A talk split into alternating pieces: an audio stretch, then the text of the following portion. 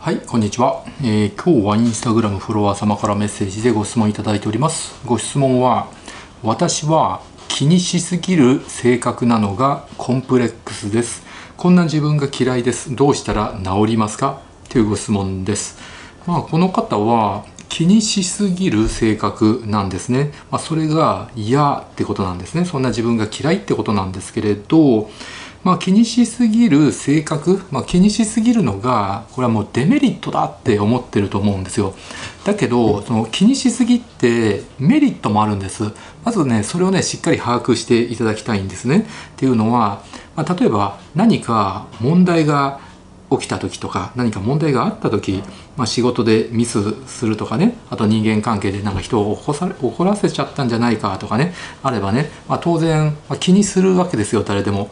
だけどその気にするっていうこと自体が必要なことなんです。で中にはのほとんど気にしない人とか全然気にしない人とかも、まあ、中にはいるわけなんですけどその何か自分に問題があるのに全然気にしないっていう方がよっぽど問題なのでまず気にするっていうことは必要なことだってことをしっかり頭の中入れておいてほしいんですね。もう気にしない性格になりたいって思ってね本当に何にも気にしない性格になったらむしろそれねかなり痛い人間になっちゃうんで気にするっていうことはすごく大事なことだしまあ気にしすぎる性格もですね、まあ、中にはねメリットもあるってことをねしっかり頭の中に入れておいてほしい。だからあの気にしすぎる性格のその自分が嫌いだって思わないでほしいんですよ。自分のことを嫌いにならないでほしいですね。嫌いになっちゃうとですねもう自信もなくなるし自己嫌悪になって、まあ、いろんなことが前に進まなくなるんでまずね自分のこと嫌わないでください。自分のことね好きになっていただきたいんですね。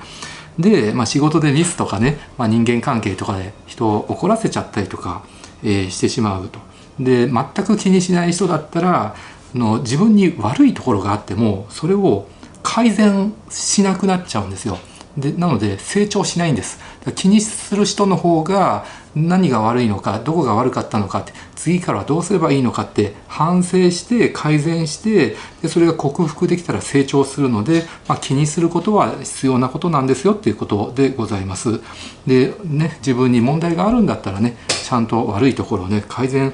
していかないといけないわけです。でその改善ができなかったらまた同じミスを繰り返したりとか同じ問題を起こしたりとかして永遠にミスを繰り返す痛い人間になってしまうわけなんですよね。なので、まあ、理想としましては、まあ、なんかミスしたりとかえなんか問題起こしたりトラブルを起こしてしまった場合、え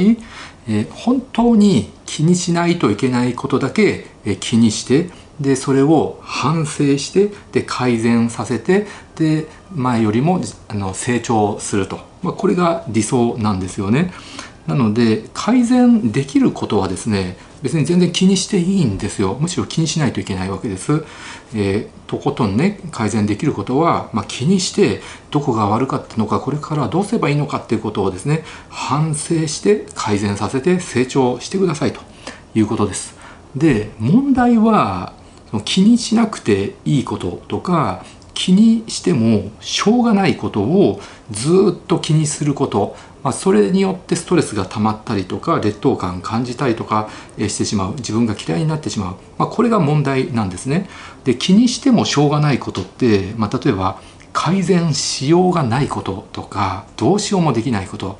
あとまあ体のこと、まあ、遺伝的なこととか体質のこととかもう努力しても本当に直せないことってあるわけですよ。なのでこういうですねあの改善できないこと気にしてもしょうがないこと気にしなくていいことを気にするっていうことは、まあ、これはやめたいわけですよ。じゃあどうすればいいかっていう話なんですけれどまず、まあ、何かを気にしている時、えー気にすること自体は悪くないんだ気にすることは必要なんだっていうふうにまずしっかりと自覚して、えそう思ってください気にしすぎてる自分が嫌だなんて思わないでまずね気にすることはまず大事なんだってことをしっかりと頭の中入れてねその前提で考えていただきたい気にしてる時は気にすること大事なんだってしっかり思ってくださいねあとは気にしてる自分を絶対嫌いにならないでください。え自己嫌悪に陥らないようにしてくださいっていうことです。で気にすることができている自分はまともだって思ってください。で気にしないやつも世の中にいますよって。でもそういう人の方が問題だよねって。自分にすごく問題があって他人に指摘されてるのに「別にこれ普通だよ」って「全然いいよ」とか「何が悪いんですかね」って言ってね全然改善しないで同じミス繰り返す人っているわけでそういう人って、ね、あのむしろそっちの方が問題であってあの自分はまともだってねちゃんと把握してくださいね。でまず本当に気にすべきことなのかあるいは気にしなくていいことなのかどっちなんだいっていうのをですね、えー、しっかりとね分けてほしいんですよ。分けて考えてほしいんです。線引きしてほしいんですね。で気にしないといけないことはもうちゃんと反省してください。自分の頭の中で考えて今後はどうすべきなのかってしっかり改善点を見つけてじゃあこれからはこうしようと。でこれによってね、まあ、今回ねちょっと問題起こしちゃったけどトラブル起きちゃったけどもう二度とこれ同じミスしないぞって今後はこうしようってこれ、一回ミスして、えー、自分は成長したからこれをプラスに変えていこうってね、えー、思ってください。で気にしなくていいこととか気にしてもしょうがないことをずっと気にしている場合、まあ、これが問題なんですけれどまずこういう場合はですねまず自己分析をしっかりしていただきたいんですね。まあ、自分はね、まあ、本来気にしなくていいこと気にしてもしょうがないことを気にしてしまっているんだっていうふうに、えー、ちゃんとね自覚して自己分析するってこと、えー、これが大事です。自己分析してメタ認知が上がることによって、えー、気にしなくていいこと気にしてもしょうがないことを気にしないようになっていきます、はい、自然に。で、まあ、世の中にはですねすごい繊細な人っているわけです。まあ、よくその HSP って言われてる人いますよね。大体日本人5人に1人ぐらいが HSP でねすごく感覚に敏感で他人の表情とか仕草にもねすごい敏感に反応しちゃって気にしすぎちゃう人繊細な人っているんです。まあ、5人に1人ぐらいいるわけなんですけどなので気にしなくていいこととか気にしてもしょうがないことを気にする人って、まあ、繊細な人 HSP の人が多い、まあ、と思うんです HSP の人の比率多いと思うんですけれどただ HSP だからってそれを悩むっていうのも間違いであって HSP ってねある意味才能なんですよ。あのなので HSP で気にしすぎなんだ繊細なんだっていうふうにまず自分を嫌いにならないでほしいんです自分はそういう才能を持ってる特別な人間なんだってねプラスに考えてほしいんですねっていうのはそういう繊細な人 HSP の人って普通の人が気が付かないこととか気にしないこととかあの細かいことに気づく能力を持ってるんです。そういう才能を持ってるわけなんですよね。なので繊細な人とか HSP の人ってあのあると特別な分野においてはねすごい才能がその花開いてその突出した能力を持つってことがあるんですよ。まあ、例えば音楽とかあと絵画とかね、まあ、そういう美術芸術の才能を持ってる人ってねやっぱり繊細で HSP の人が多いわけです。あとお笑いのセンスのある人、まあ、天才お笑い芸人とかもね結構意外に HSP とかで繊細な人が多いんです普通の人が気づかないところ、まあ、繊細なところまでね目を配ってでお笑いに持っていくとかねそういう才能があるわけですよね、まあ、あとまあ人の仕草とか表情とか言葉とかに敏感に反応することができるんでその繊細な人はね他人の考えてることとかを読み取る能力があるんです。で逆に鈍感な人っておこの相手がね怒ってるのに怒ってることに気づかなかったりとか相手が自分に好意を持ってるのに自分に好意を持ってることに気づかなかったりとかするんだけどね、まあ、繊細で HSP の人ってねあこの人怒ってるかもわからないってね普通の人がねあの怒ってると気づかないのにその心が読めたりとかするんです。でこの人自分に好意を持ってるなっていうのも普通の人がねまあ、気づかない、まあ、鈍感な人は気づかないことでも気づく能力を持ってるんですねそういう才能を持ってるんです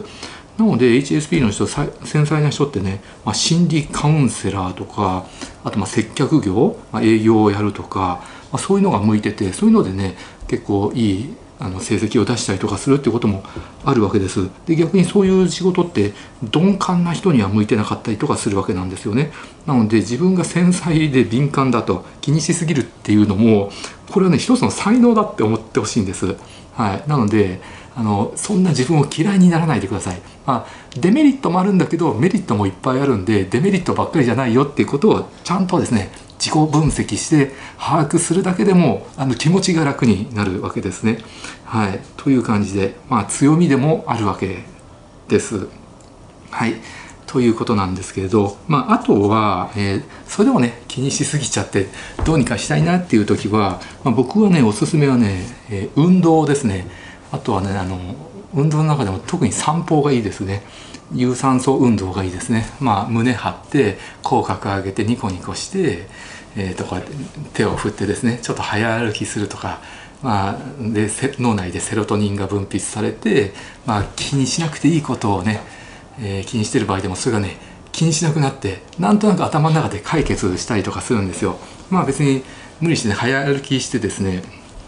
頑張って散歩しなウォーキングしなくてもただ歩くだけでもいいんですよ。外ね歩く、まあ、できれば、ね、自然の中歩くのがいいですね。もし近くにね公園とかあったりとか緑がいっぱいあるところがあったり動物がいるところとかあったら、まあ、自然の中歩くと、まあ、より心がリラックスして悩まなくていいことを悩んでてもそれを悩まなくなるんですよ。もう解決できないことでもセロトニンがブワーッと出て解決したことになりますんで、えー、それで試してもらうといいと思います。でもちろん筋トレが好きな人なんか筋トレでもいいと思います。筋トレやった後ってね頭がすっきりとかしますんで筋トレもいいしあとはね僕おすすめはねサウナですね。サウナ暑い中ね。ガーって入ってね、まあ、何分間かいてあの結構辛いわけですよ。サウナって暑くてね、まあ、危機的状況になるわけで汗もダーッと出てね。でそういう体が危機的状況になってる時って辛いこととかその悩みとか考える余裕もないんで一旦脳がリセットされたりとかするんですね。でその状態でも限界やってなったら出て水シャワーバーッと浴びるとかね。あと水風呂があれば水風呂入るとかね。僕ゴールドジム行って筋トレして その後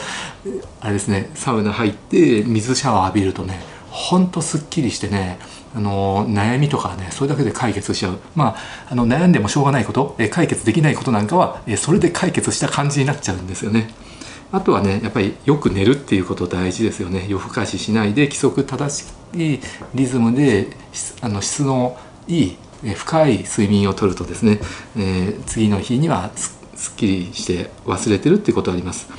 あとは、まあ、何かに集中するっていうこともいいですよね。まあ、勉強でもね仕事でも何かガーッと集中してると嫌なこととか悩みとかも忘れちゃうんです。うん、あとまあ映画とか好きだったらね映画に没頭するとかネットフリックスでもね映画館行ってもどっちでもいいんで、まあ、何かに集中する没頭するっていうことも、まあ、嫌なことを忘れるとかあと悩んでもしょうがないことを悩まなくなるとかね、えそういう効果ありますんで、えおすすめです。はい以上です。ご視聴ありがとうございました。